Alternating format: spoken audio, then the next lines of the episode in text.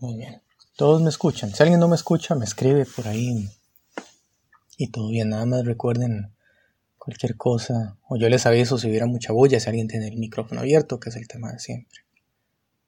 Que, a veces pasa. Y ahí ya coloqué el enlace para, para, para el SUTA. Es un SUTA muy corto, pero en realidad es muy profundo. Tiene, tiene mucho que, que verle.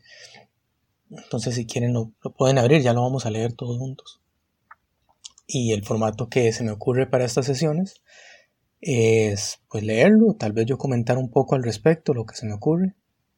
Y luego que cada quien, si tiene preguntas, si tiene comentarios al respecto, los puede hacer. Pueden hacerlo escrito en el canal o pueden abrir el micrófono y, y preguntar, ¿verdad?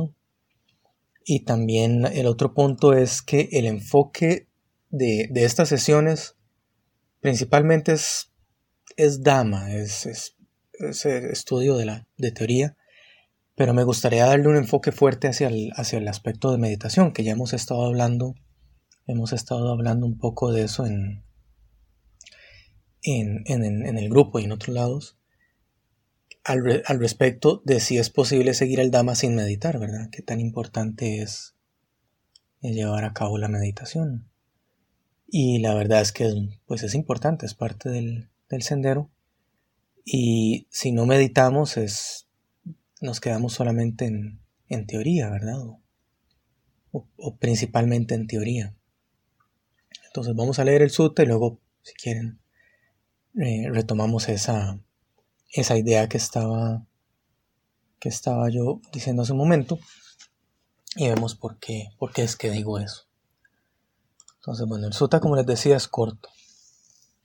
El título que está acá es el de cinco, bueno, hábiles maneras o maneras hábiles de lidiar con la gente que nos enfada.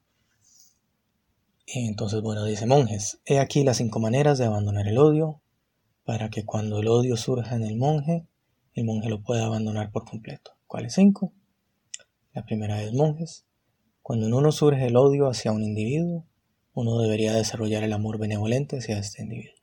De esta manera, uno puede abandonar el odio. La segunda monjes, cuando en uno surge el odio hacia un individuo, uno debería desarrollar la compasión hacia este individuo. De esta manera, uno puede abandonar el odio. Luego dice monjes, cuando en uno surge el odio hacia un individuo, uno debería desarrollar la ecuanimidad hacia este individuo. De esta manera uno puede abandonar el odio. Monjes, cuando en uno surge el odio hacia un individuo, uno debería conscientemente dejar de prestarle atención para no ser provocado. De esta manera uno puede abandonar el odio. Luego dice monjes, cuando, uno, cuando en uno surge el odio hacia un individuo, uno debería dirigir su mente hacia el hecho de que este ser es el producto de sus acciones. De esta manera, este venerable Señor es el hacedor de sus propias acciones es nacido de sus propias acciones, emparentado con sus propias acciones, y sus acciones son sus jueces. Cualquier acción que haga, sea buena o mala, se convertirá en su herencia. De esta manera uno puede abandonar el odio. Monjes, estas son las cinco maneras de abandonar el odio para que, cuando el odio surja en el monje, el monje pueda abandonar por completo. Un par de comentarios. El... ¿Aló? Hola. Escuché a alguien hablar. Bueno, eh, un par de comentarios al respecto, que es, como siempre, aunque el Buda aquí habla de monjes, el término es más correcto sería renunciantes. Y, eso es para, para, recordar que en realidad esto no es, no es algo que le esté dirigiendo únicamente a la sangha monástica, no solo para monjes y monjas, es para todos. Cualquier persona que está estudiando el Dhamma o que está haciendo este tipo de prácticas, entra acá, ¿verdad? Esto no es una práctica exclusiva de los, monjes. Y el otro comentario aquí al respecto es que estaba en realidad viendo esa traducción porque a veces hay palabras que es bueno cuidar y al final dice que las, acciones son sus jueces. Y en el original no encontré realmente que dijera jueces, sino que la idea es un poco distinta. Es como que como que el dama... Ah, no, escuché a alguien. Como que el dama es el que determina los resultados, ¿verdad? No, no es verlo tanto como un juez, que tal vez estoy siendo un poco cauteloso por ahí, pero es para, para evitar ciertas ideas que a veces me llegan preguntas y demás de que sí, que si el karma es un tipo de juicio o penas. Y en este caso no lo es, es simplemente que, que nuestros actos van a determinar los resultados de los mismos. Ah, eh, creo que alguien ahí se escucha, no sé si le puede poner tal vez silencio, creo que es Verónica, por si acaso. ¿Me escucha? Bueno. Em, entonces, eh, siendo un poco cautelosos con, con, esa palabra, ¿verdad? Con esa traducción. Bueno, nada más como así, como grandes rasgos, esas dos aclaraciones que quería hacer. Que a veces es bueno, a veces es bueno eh, tener, tener claras ciertas, ciertas ideas, ¿verdad? Ahora bien, ¿por qué me gustó tanto este sutta? Porque salió de una pregunta que me enviaron el otro día y me, hicieron una referencia al, al y leyéndolo no lo recordaba bien y me gustó mucho. Eh, entonces veamos punto por punto tal vez las recomendaciones del Buda. Y si alguien no conoce algunos de estos términos, puede pedirme para que los aclare mejor o alguna pregunta que tengan, porque algunos tienen bastante de qué hablar. Entonces, la primera recomendación que el, que el Buda da es de, de, amor benevolente, que esto es meta. Muchas veces se traduce solamente como amor y eso crea pues algunos, algunas confusiones porque no es el amor que conocemos normalmente, que es un amor que nace del apego, es un amor que nace del interés, sino que es el, la diferencia que se hace muchas veces entre amor benevolente y amor eh, compasivo o la compasión, es que el amor benevolente es el deseo de que todos los seres estén bien, libres de sufrimiento, pero no necesariamente porque están sufriendo, es simplemente porque entendemos que podrían llegar a sufrir y entonces queremos que se mantengan así, que, que si hay sufrimiento, que sigan de esta manera, que sigan sin, sin sufrir.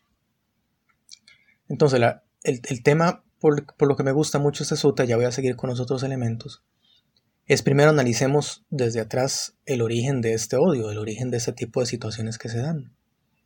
Y la manera en que yo explico esta, esta situación es que este tipo de odio se dan cuando estamos pensando en nosotros mismos, en cualquier situación.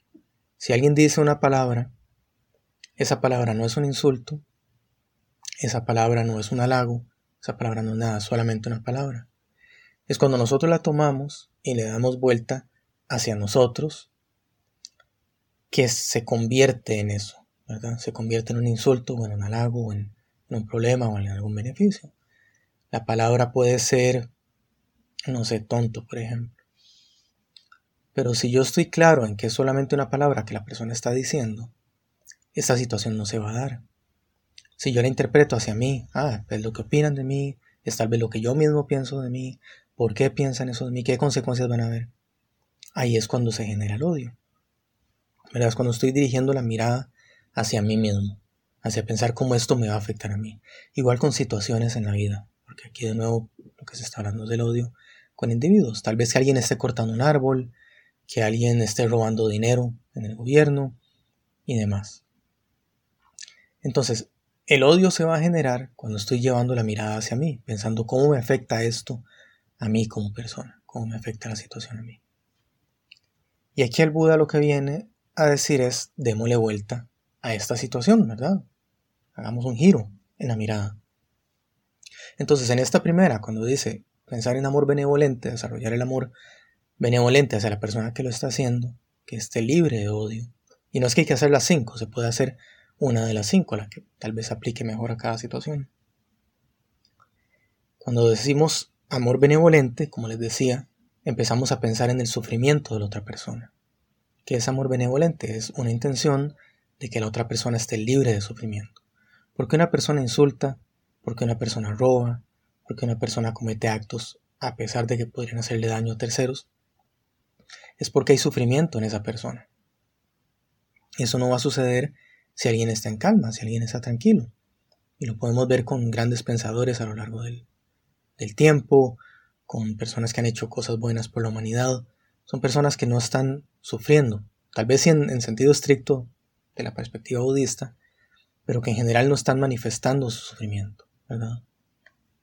Sino que son personas que están haciendo incluso este mismo tipo de prácticas, están desarrollando o practicando el amor benevolente, la compasión y la ecuanimidad por todos los seres. Y entonces sus actos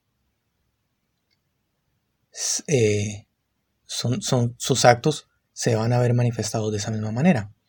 Me está diciendo Ross que se oye muy despacio. Eh, no sé si alguien más tiene problemas para escucharme, si me pueden decir ahí por el texto. O si no, sí, correcto, que utilice audífonos. Porque, pues, yo tengo aquí el micrófono muy, muy cerca. Pero si alguien más tiene problemas, me avisa. Ah, bien, Betty dice que escucha bien. Gracias. Muy bien. Entonces, esta, esta primera recomendación ya empezamos a ver ese giro de mirada que está diciendo el Buda que, que hagamos. Y como les decía, quiero ir uniendo esto de una vez con el tema de meditación. Si ya han hecho cursos de meditación, si ya han estudiado un poco de, meditación en sentido budista, ya están familiarizados con el concepto de, de shamatha, de calma, ¿verdad? Entonces, la calma mental, lo que hace el shamatha, es darnos un espacio para poder hacer cualquiera de estos ejercicios. Y retomo la idea que yo estaba planteando al principio, que es alguien dice una palabra o alguien comete un acto, cualquiera de estas situaciones. Si, si yo no tengo la capacidad de calma mental, de shamatha, no voy a tener la capacidad de recordar esas enseñanzas o de hacer la práctica, porque aunque la recuerde, aunque recuerde, ah, bueno, te dan cinco consejos, la mente no está en calma y no va a poder eh, tomar estos, estos caminos. Entonces, punto número uno, ni siquiera nos vamos a dar cuenta que nos estamos enojando, que hay odio, que hay insatisfacción, que hay problemas. Vamos a ir directo a la reacción. Entonces, retomándolo, shamatha, practicarlo cuando estamos sentados o en las cuatro posturas de meditación, ya en la vida diaria nos van a permitir notar eso. Ah, aquí se está dando odio, aquí se está dando penas, se están dando problemas. Y es esa base del shamatha la que nos va a permitir construir. Y el otro punto es que, por ejemplo, un, un meta, aquí él dice desarrollar meta o practicar meta por la otra persona. Y quienes hayan hecho también meditación, que a veces no se hace desde el principio, pero, pero, es, es, es una herramienta de meditación, es un elemento de meditación meta lo hacemos en, meditación, ¿verdad?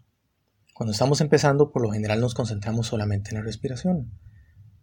yo enseño mucho con, el vientre, que es el estilo de Sirimangalu, que es como sube y cómo baja el vientre, pero lo que estamos viendo es respiración. Hay otras técnicas que empiezan por ahí, pero eventualmente llegamos a los Brahmaviharas. Meditar, desarrollar shamatha, se hace con los Brahmaviharas también. Nos sentamos o nos acostamos o nos ponemos de pie o caminamos y empezamos a desarrollar meta, literalmente. hay diversas maneras de hacer esto. Las meditaciones guiadas por lo general nos, llevan a pensar en, en lo que es el amor benevolente y empezar a proyectarlo, pero hay muchas maneras de hacerlo. El punto con esto es que esa meditación está desarrollando shamatha. No es, y para quienes también conozcan esa parte, shamatha vipassana, en realidad meta es un componente de meditación que se enfoca directamente en el shamatha. No es vipassana, es una base del shamatha. Entonces ven como todo se empieza, todo en realidad está unido, todo es el mismo tema, lo que se está, lo que se está dando. El Buda aquí al final del día lo que está haciendo es mediten, ¿verdad?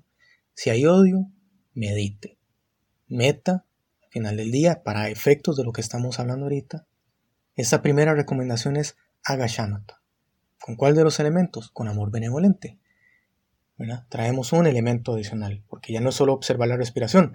En, en, todo lado lo que nos dicen es, ¿verdad? Cuente hasta 10 y observe la respiración y que se le baje el, el colerón, por decirlo así, o que se le baje la, la ira. Bueno, esto es una manera distinta de, de, ver eso, porque nos lleva a un punto adicional. Cuando solo observamos la respiración, que sí ayuda a bajar el odio, como que nos quedamos cortos porque no trae beneficios al futuro, ni para nosotros ni para otros seres. Ese mismo ejercicio, que es el, que nos dan en todo lado, que es cuente hasta 10, observe la respiración, permita que se vaya la ira, en este caso tiene un beneficio adicional, que es que estamos desarrollando amor benevolente. Estamos aprendiendo a tener ideas positivas por una persona o por un ser que hace un momento nos generó algún tipo de, de penas e insatisfacción. Entonces ven qué lindo que es ese cambio, que ya no es solamente bajar y pensar en mí y calmarme yo, sino que además estamos tratando de entender a la otra persona, tener buenas intenciones para la otra persona, que todos estén bien, ¿verdad? Y vean que en una línea tan sencilla como esa, y solamente estamos viendo la primera, hay, tanto detrás, tanta, tanta información detrás y tantos beneficios de tal vez hacer esa práctica de esa manera. Bien, el segundo, que es la compasión, como les decía, también se traduce como amor compasivo, es muy similar al primero y por eso son las opciones. Por lo general lo que decimos es que esa es la diferencia. En amor benevolente es no necesariamente la otra persona está sufriendo. Yo nada más digo que esté bien. Y todo bien si hay sufrimiento o no, eso no es importante. Compasión, la gran diferencia que hacemos por lo general es cuando ya notamos que sí hay sufrimiento. Entonces es casi igual al meta, pero ya diciendo que baje, que, que, lo que esté haciendo a la persona o al ser sufrir, que eso desaparezca. Y quizá en este caso tiene más, más sentido ese segundo, porque si es alguien que hizo algo eh, con enojo, como le decía los ejemplos, tal vez que está robando y demás, sabemos que hay sufrimiento. Entonces tal vez ahí sería bueno ser compasión. Pero ¿qué tal si el odio viene de simplemente que la persona tiene un gusto musical que no nos gusta, que no, lo compartimos y nos, nos genera eh, ir a eso, que es perfectamente normal, al menos para mí. Yo no sé por qué yo soy tan apasionado de cuando la gente pone música. O que tal vez ir caminando, tal vez con eso sí se pueden relacionar más. Cuando uno va por la central y todas las tiendas tienen música a todo volumen. Bueno, pues tal vez ahí no están sufriendo, están nada más tratando de hacer sus ventas. Y e igual, es, a veces es molesto ir caminando y que, eh, cada tienda tenga una canción distinta y todas suenen a, tal volumen que, que, no le permitan ni hablar por la calle o caminar bien. Entonces, bueno, esa es la, como la, la diferencia. Y el tercero, aquí que trae el Buda, la ecuanimidad.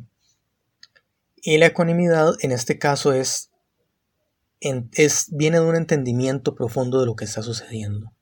Entiendo que la persona está haciendo algo que proviene de su, de su sufrimiento. Entiendo que no necesariamente está dirigido a mí. Entiendo todo y la, la mente se, se, mantiene completamente en calma, ¿verdad? Y estos tres primeros son parte de los Brahma Viharas. Hace poco estaba hablando de ese tema y el comentario que hacía era que me parece interesante que no estuviera la felicidad amistosa, se le llama. Eh, hay alguien que está sonando mucho en este momento, no sé si podrían revisar los, los micrófonos que estén en silencio porque hay alguien como que está como raspando. Tal vez los dos que veo sin, eh, con el micrófono abierto son Raúl y Ross, tal vez podrían revisar por favor porque ahí suena. Y entonces me... Eh, no sé si los demás escuchan bien. Gracias. Em, que, que entonces el que falta aquí es felicidad, eh, se llama felicidad amistosa, que es el deseo de, que, de, de que todos los seres sean felices a pesar de que eso implique mi infelicidad, decirlo de una manera. Entonces el ejemplo que a mí siempre me gusta es el de que yo tengo una pareja, venga alguien y se lleve a esta pareja, ¿verdad? O que la pareja me deje por esa otra persona. Y, y estar feliz, decir, bueno, de, era una buena pareja. Qué, dicha por él que ahora, o ella, que ahora tienen a alguien, alguien tan bueno en su vida, ¿verdad? Que es tal vez un poco difícil. O que alguien se lleve un trabajo que yo estaba deseando y demás. En ese tipo de situaciones, se desarrolla esa felicidad, decir, qué bien, porque era algo que yo quería, porque era bueno, y me alegra que esa otra persona lo tenga. Y por lo general es un poco difícil imaginarse que podemos hacer eso, pero sí es, sí es posible llegar a hacerlo. Entonces, esos son los cuatro Viharas. Y lo que pensaba yo era que qué interesante que solo están los tres primeros y no ese otro. Pero bueno, confiemos en que el Buda sabe lo que está haciendo Y quedémonos con esos tres de recomendación.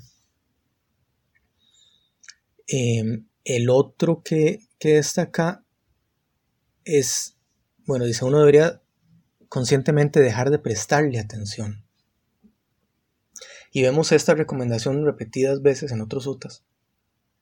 Y estoy de hecho alistando un, uno que, habla de eso, maneras de resolver las, las, situaciones.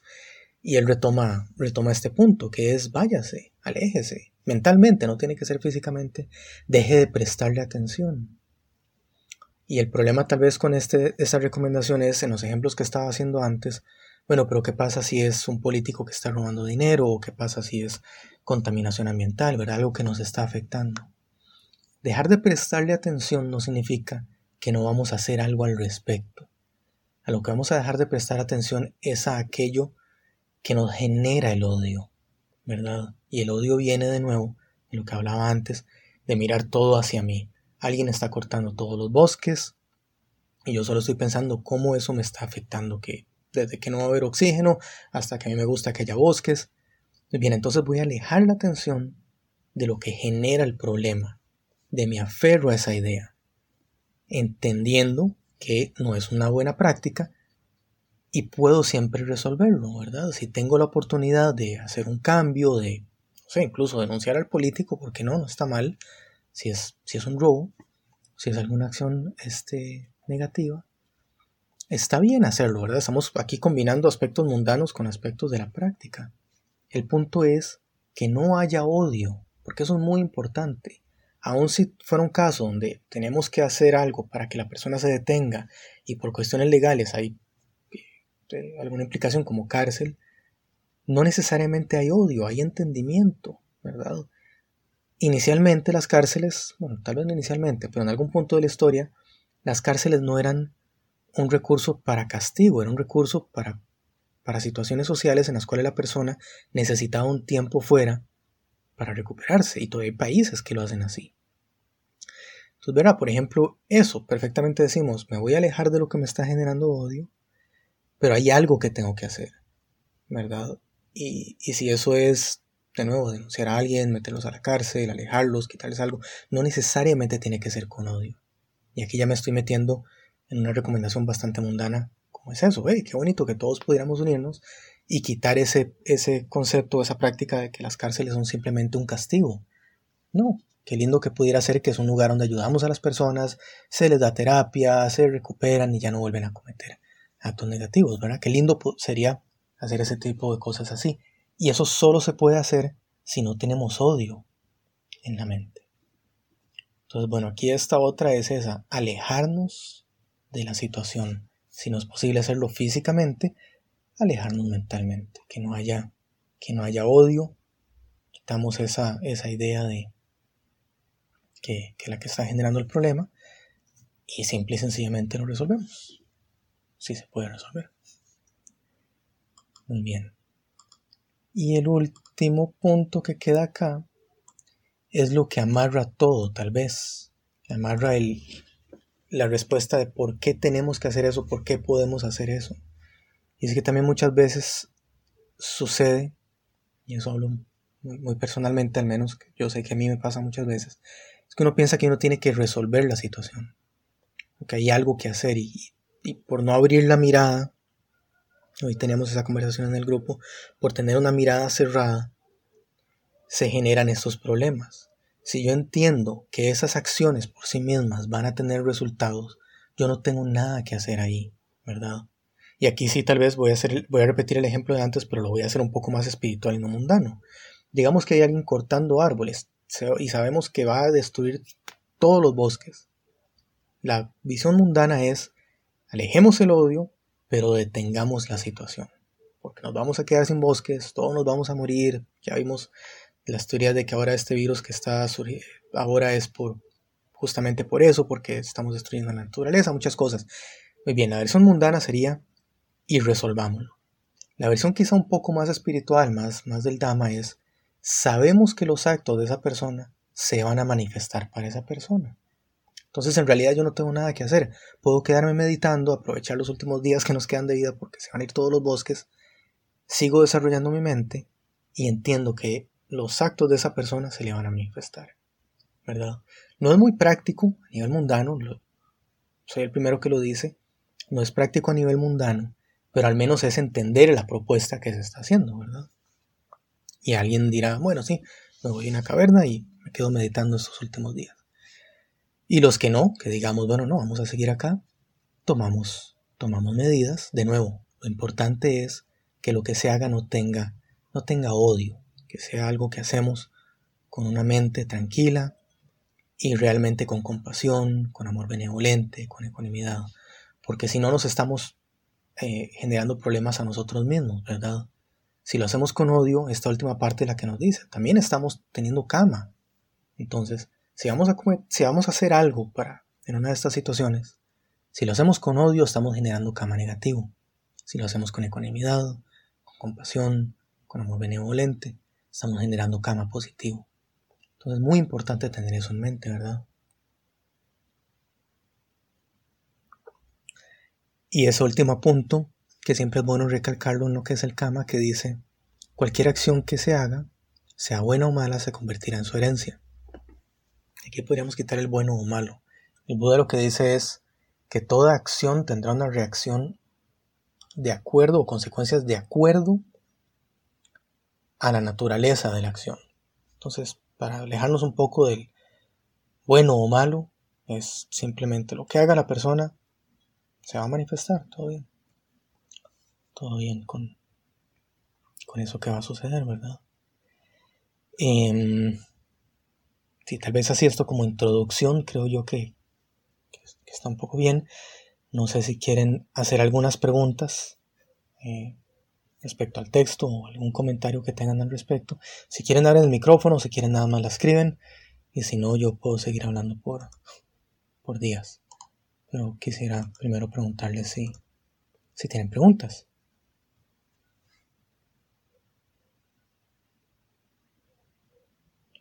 Revisar acá quienes están. Porque tampoco sé si todos pudieron entrar al canal. Pareciera que sí. Nadie con preguntas, nadie con comentarios. Bien.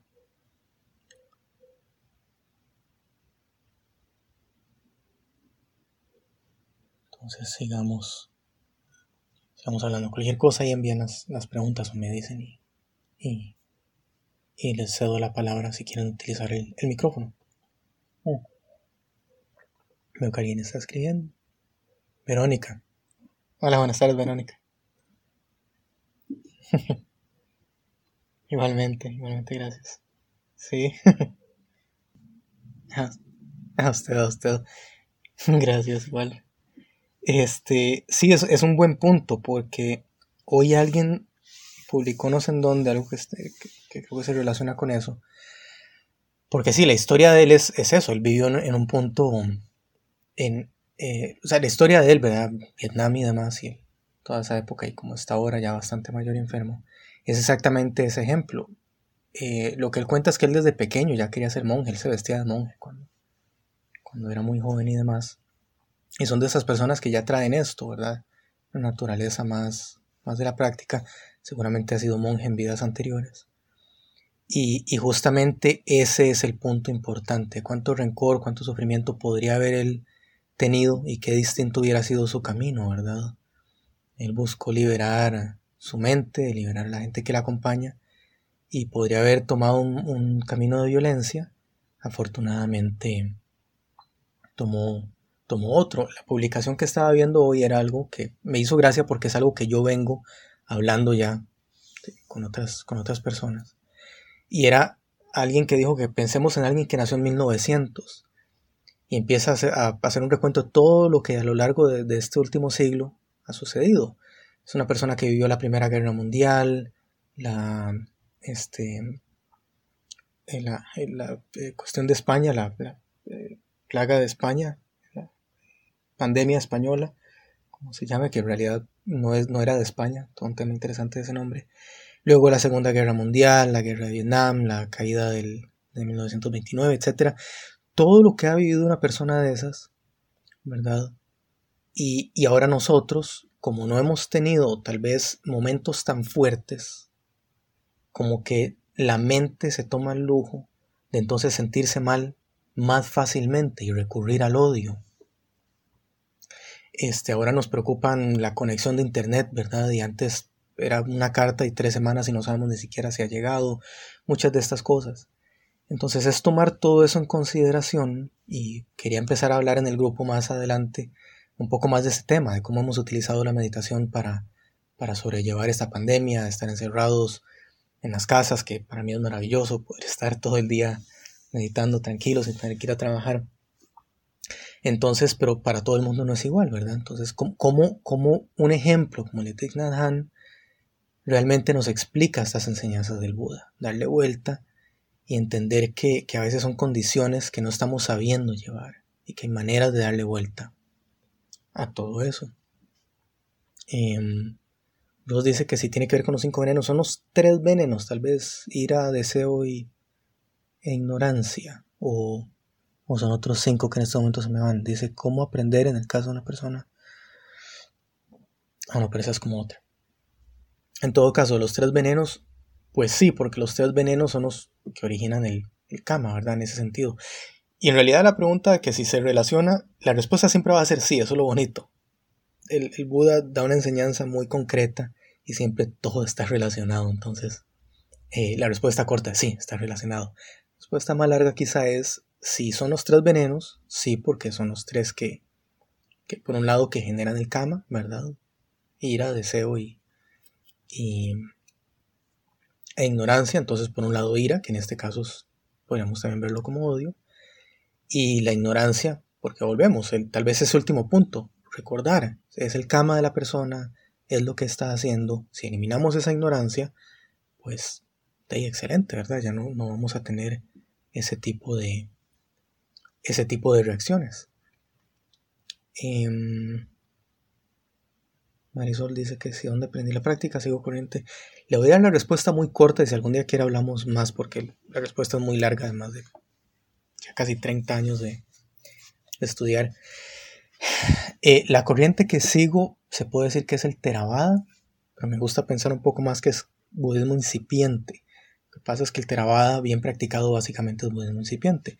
Es, es tratar de ir realmente al canon, estudiar todo muy a profundidad, ser muy conscientes de que a veces pueden haber cosas que no son realmente budistas, el mismo canon puede haber sido modificado.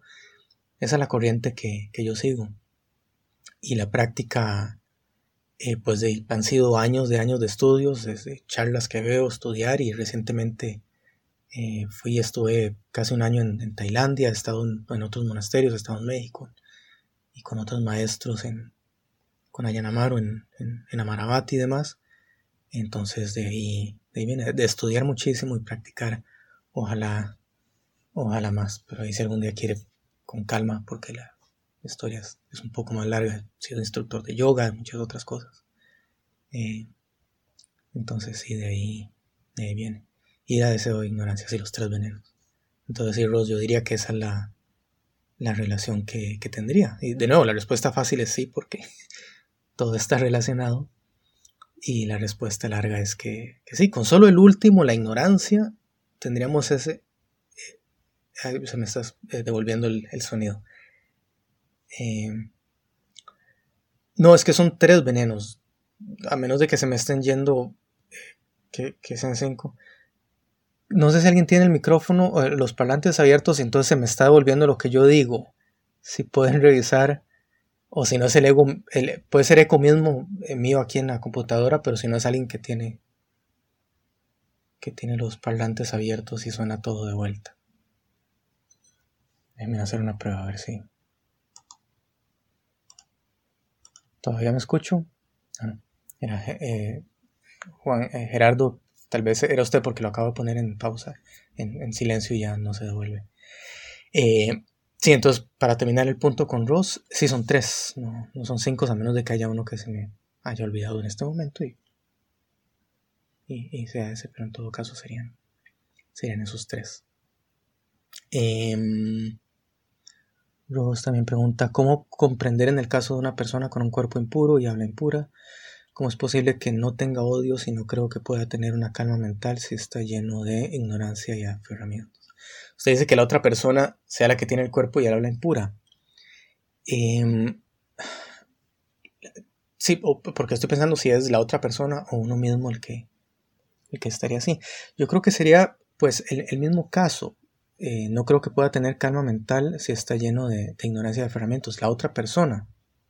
Todavía me escuchan el eco. Que Panega que se escucha el eco, pero creo que ya lo quité, espero. Si es la otra persona, es tal vez ese último punto el que, el que más el que más resuelve esa pregunta, que es entender qué son los actos de esa persona. En un retiro que estábamos haciendo, una vez llegó una muchacha, estaba muy enojada porque la compañera de cuarto no estaba haciendo, no estaba siguiendo bien el retiro, ¿verdad? Entonces se levantó toda enojada. Y de la conversación que tuvimos fue, fue esa misma respuesta, de, bueno, pero es, concéntrese usted en su retiro, ¿no? No puede uno estar siempre diciendo, es que la otra persona, es que la otra persona, es que la otra persona tiene esta práctica o tiene, tiene actos indebidos y demás. Y eso es lo bonito de esos consejos, que a veces uno escucha y dice, nada más desarrolle meta. Y a veces eso suena como que no voy a hacer nada. Primero que todo, el simple hecho de desarrollar meta, estamos haciendo muchísimo. Principalmente porque nosotros vamos a estar bien, vamos a estar en calma. Eso nos abre la oportunidad de que el día de mañana hagamos algo, algo mejor, algo por esta persona o algo beneficioso. Y la misma recomendación del Buda. Con solo que uno dé el ejemplo ya es algo maravilloso que estamos haciendo. Porque pasamos de decir se puede a enseñar se puede. Y eso es, muy muy bueno. Y por lo general tiene mejores efectos. Eh, hace poco estaba viendo unas charlas, unos debates, que últimamente me ha dado por ver bastante de esos debates, son entre la ciencia y la religión. Y algo que he observado muy generalmente es que el panel se divide en dos, hay científicos hablando y religiosos hablando. Y por lo general los científicos están muy tranquilos y la gente que representa la religión están muy alterados. Y tal vez es cultural. Yo dejé de, bueno, dejé por muchas razones de ir a la iglesia eh, pero luego cuando, cuando descubrí que me alteraba tanto ir a la iglesia porque los, los padres y demás hablan muy alterados, fue una segunda razón para no volver. Primero no quería volver porque no me interesa el tema. Pero luego cuando empecé a escuchar a los monjes budistas hablar y tuve conciencia de si es cierto, es que por lo general el padre habla, habla, eso sucede tal vez no tanto en la iglesia católica, sino en la iglesia cristiana, como que tienden a hablar con mucha euforia. Y no siempre es algo negativo, a veces es simplemente que están muy felices. Pero igual a mí me generaba mucho movimiento, mucho ruido. Entonces, en estas charlas que les decía que he estado escuchando, en estos debates, los científicos dicen calma, y lo dicen con calma. Pero por lo general los que están representando a la religión dicen, dicen calma, y lo dicen muy alterados, y hasta que, que el mensaje se vuelve confuso, ¿verdad? Entonces aquí es lo mismo. Si nosotros practicamos la calma, es una manera muy directa de decir calma. Se puede estar en calma. Es, un, es poner en práctica lo que le estamos diciendo a la persona. ¿Verdad? Eh, Betty dice, Felipe, ¿consideras que con todos los años practicando yo logro dominar el odio? Me parece algo muy difícil, considero que necesita mucho control, ¿cómo logramos? Respuesta corta es no, para nada. Pero la diferencia es esta de mis años de juventud, ahora, ahora lo veo. El primer paso es, el primer paso es notar que tenemos odio y otras cosas, ¿verdad? Todo tipo de emociones negativas.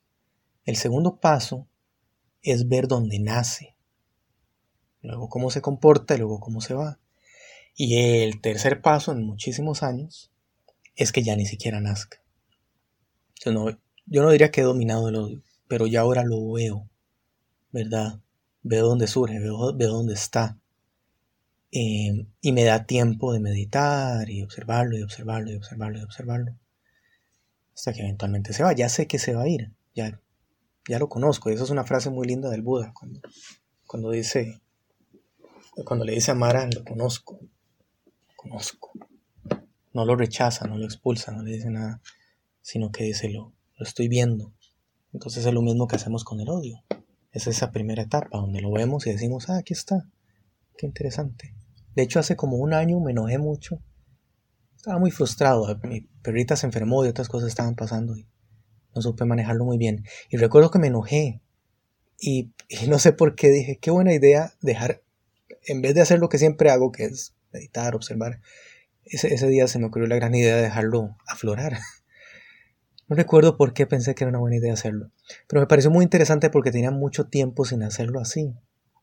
Y lo bueno que, que sí sucedió de eso fue que lo volví a ver, ver un odio que tenía años sin verlo, lo sentí en el cuerpo, en la cabeza. Entonces fue muy interesante decir, ah, ¿verdad? Que, qué lástima que haya que experimentarlo, pero qué bueno porque, porque ya había olvidado muchos aspectos de cómo me enojaba cuando estaba más joven.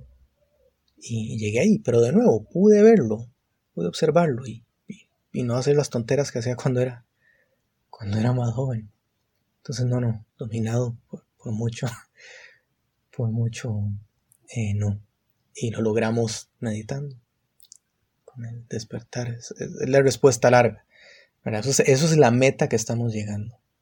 Y si quiere, en vez de pensar en llegar a dominar el, el odio, póngase de meta ahorita llegar a conocerlo. A conocerlo y a llegar a ver cuando empieza a surgir. Ese primer paso va a ver que tiene muchos beneficios. Y luego hablamos más de cómo, cómo llegar a, dominarlo. Pero por ahora empecemos a verlo.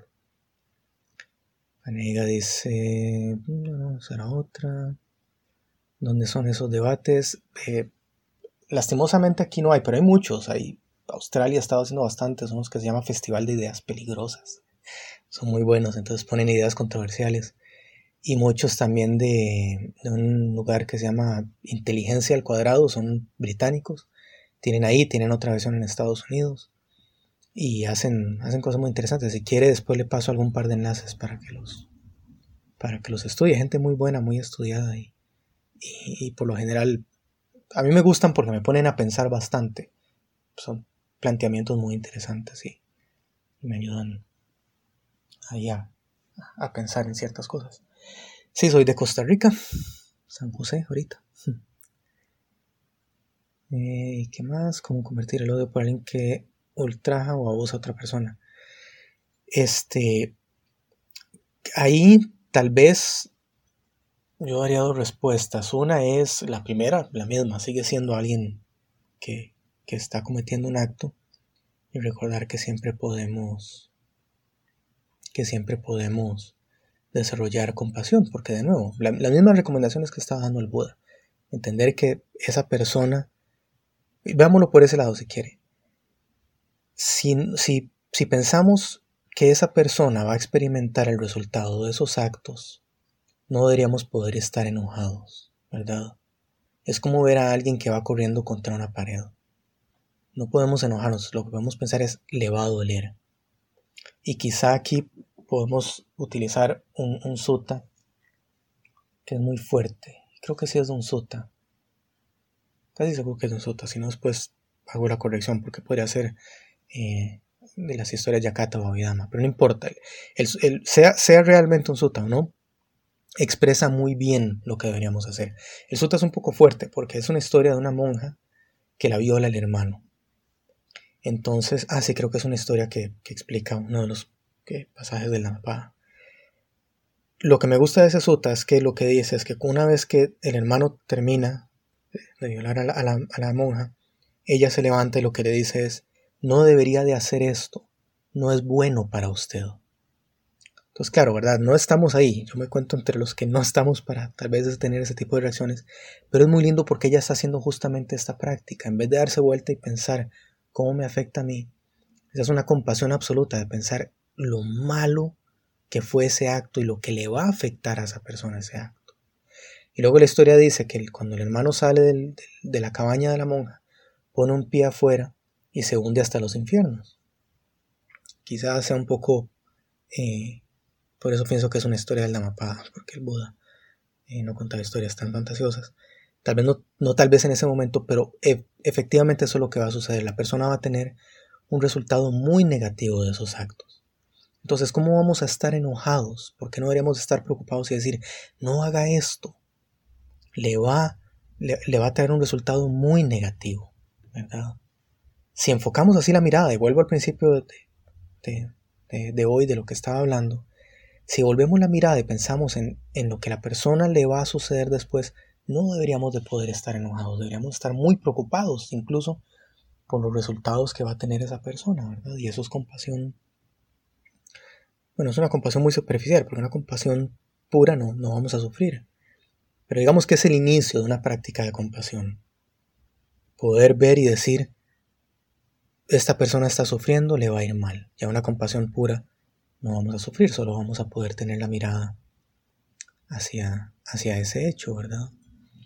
Entonces quizá, quizá por ahí sería mi respuesta de cómo convertir ese odio por, por compasión o por, por meta. Y es pensar en los resultados que va, que va a recibir, ¿verdad? Sabemos que no le va a ir bien. Entonces, eh, si no, ¿cómo, ¿cómo odiar a alguien así? No deberíamos de poder hacerlo. La última ya porque quizás ya tenemos buen rato acá. Dice, ese orgullo nos pone una barrera y hace muy, notorio el odio y ahí que tengamos una calma mental. Sí, orgullo es un buen punto, ¿verdad?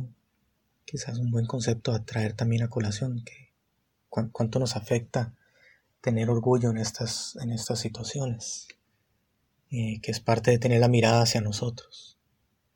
Entonces darle vuelta y, quitar, quitar todo eso y poder desarrollar eh, ideas de bienestar por las, por las otras personas, por los otros seres. Y, y me gustaría cerrar con ese punto que estábamos hablando ahora, de lo de cómo dominar el odio. No nos pongamos tal vez la meta tan alta al inicio. Empecemos con un primer punto. Que el primer punto sea eh, aprender a observar que existe. En algún momento del episodio, ponernos de meta, sea que nos enojamos por 10 segundos o por 3 horas, en algún momento eh, ponernos de meta, darnos cuenta que ahí está. Y luego vamos un pasito más, un pasito más. Y eso aplica para odio, para depresiones, para ansiedad, para todo. Tomen tal vez el, la emoción que más les, les afecta a ustedes personalmente y se va trabajando una y de ahí salen las demás. entonces un pasito a la vez. Primero, notar que existe. Luego vamos eh, un, paso más allá y es notar cuando nace. Y algún día, en esta vida o en alguna otra, ya llegará a que ni siquiera nazca. Así que bueno, ya tenemos aquí casi la hora. Eh, creo que es un buen tiempo para, para estas sesiones. Más adelante quizá intente que incluso que hagamos alguna meditación o algo así. Vamos a ver si la tecnología nos lo permite. Pero si no, todo bien, con poder reunirnos un rato y hablar, estoy más que feliz. Ahí voy a buscar el tema para la siguiente sesión, espero repetir el otro lunes. La hora está funcionando, el día está funcionando, ahí vamos haciendo ajustes. Si tienen ideas para otros temas o cualquier cosa, escríbanme por, privado, por lo que sea, por redes sociales, por correo electrónico. Y ahí vamos ajustando. Ahí tengo algunos temas yo en mente, pero si no, eh, si hubiera algo mejor lo, adaptamos. Así es que bueno, muchas gracias a todos por estar. Si quieren hablar más, escríbanme. Yo siempre estoy en esto. Eso es para lo que me levanto, a meditar y hablar del Dama. Así es que bueno, muchísimas gracias en serio por haber estado acá. Y, nos seguimos viendo y, y ojalá puedan estar la otra semana. Saludos.